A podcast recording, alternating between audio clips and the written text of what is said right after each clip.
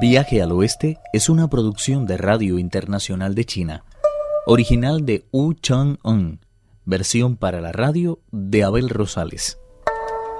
Primera parte. El peregrino Sun informa a su maestro y a los miembros de la familia Cao en el reino del Tíbet sobre su enfrentamiento con el monstruo sardo. Hemos batallado durante toda la noche.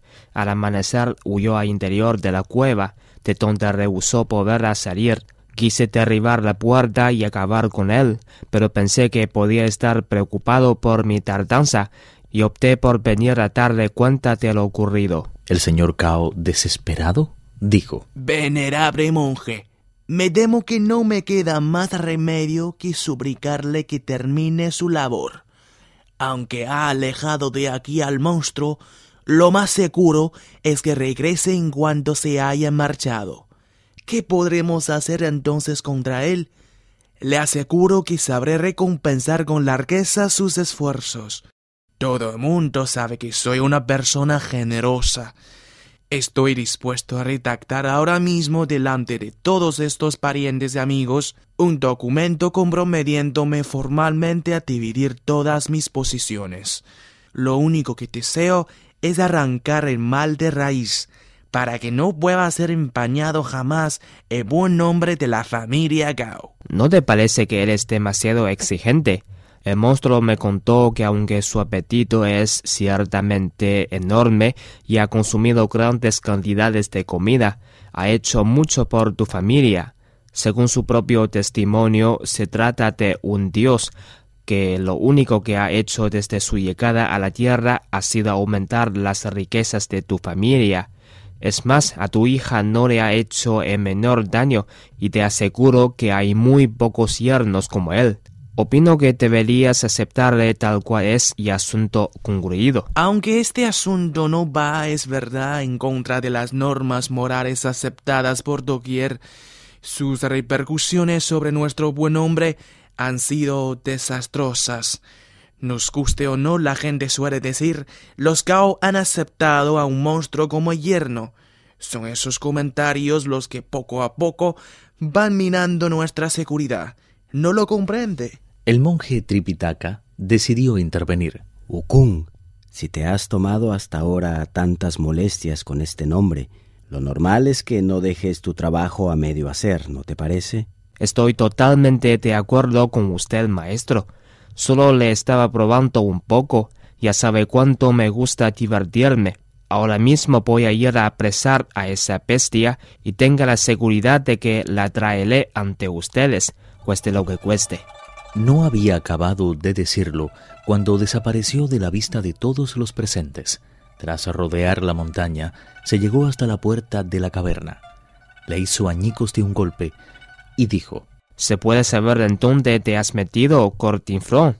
Sal de tu escondite y enfréntate a mí. El monstruo estaba tumbado en la caverna, jadeando como una parturienta, tratando de recobrar el aliento pero al oírse llamar Gordiflón y ver que su hogar era allanado de aquella forma, sacó fuerzas de la flaqueza y echando mano al tridente, enfrentó a Sun Wukong diciendo: ¿Se puede saber qué es lo que te he hecho yo para que hayas destrozado así las puertas de mi hogar?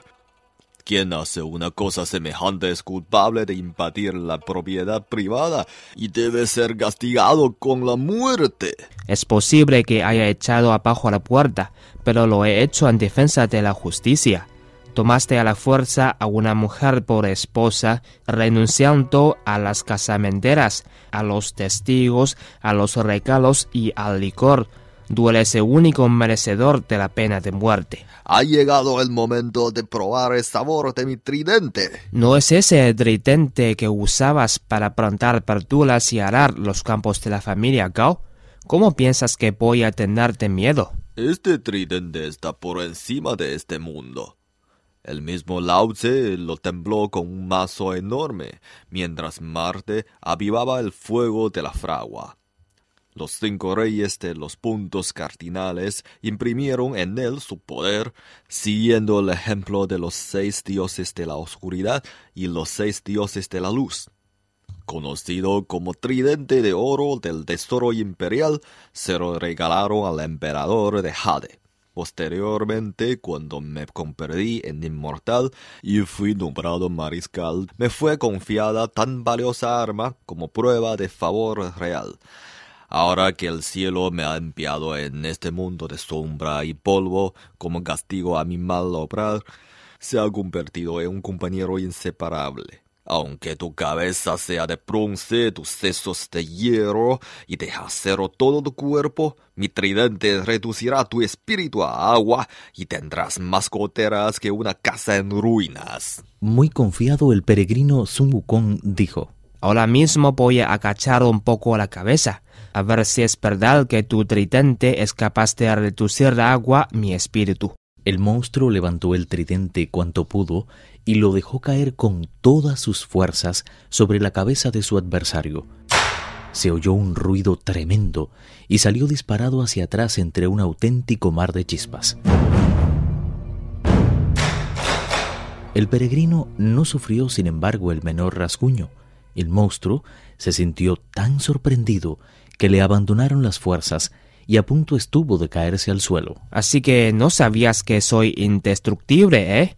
Tras sumir al cielo en un caos total y haber robado las píldoras mágicas, los melocotones inmortales y el pino imperial, fui atrapado por el sabio Arlan y conducido al palacio de la estrella polar.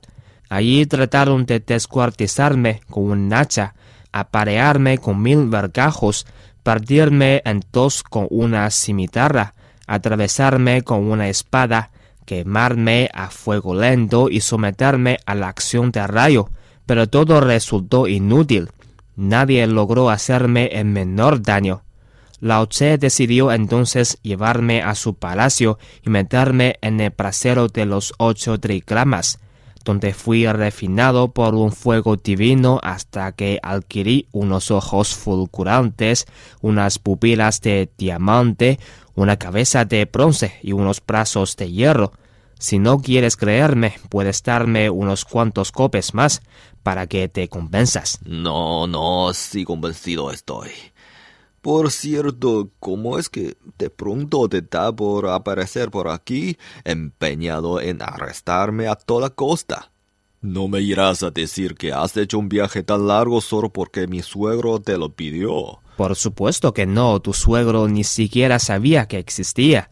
Todo comenzó con mi abandono del taoísmo y mi posterior conversión al budismo. Eso me llevó a aceptar como maestro a un hermano del emperador de los Tang llamado Tripitaka. A él debo precisamente que me encuentre hoy aquí, ya que nos dirigimos hacia el paraíso occidental en busca de las escrituras de Buda. ¿Dónde está ese peregrino del que hablas? Llámame inmediatamente ante él. Te lo suplico. ¿Para qué quieres verle? También yo soy un converso. La Bodhisattva Kuan me recomendó que siguiera una dieta vegetariana y me ordenó que esperara aquí a un hombre que habría de pasar en busca de las escrituras sagradas. Yo qué sé la de años que llevo esperándole. También tú podías haber dicho que ibas en busca de los escritos de Buda en vez de lanzarte como un loco contra mí. ¿A qué viene tanta violencia a un servidor de la verdad? No trates de engañarme pensando que de esa forma puedes escapar. Si como dices estás decidido a acompañar en su viaje a Monje Tang, muévete hacia el cielo y jura que es verdad cuando afirmas. Si lo haces, te llevaré inmediatamente ante mi maestro. Viaje al Oeste, uno de los cuatro grandes clásicos de la literatura china. Versión para la radio, Abel Rosales. Actuaron en este capítulo Víctor Yu, Alejandro Li, Juan Carlos Zamora y Pedro Wang. Esta es una realización de Abel Rosales, quien les habla para Radio Internacional de China.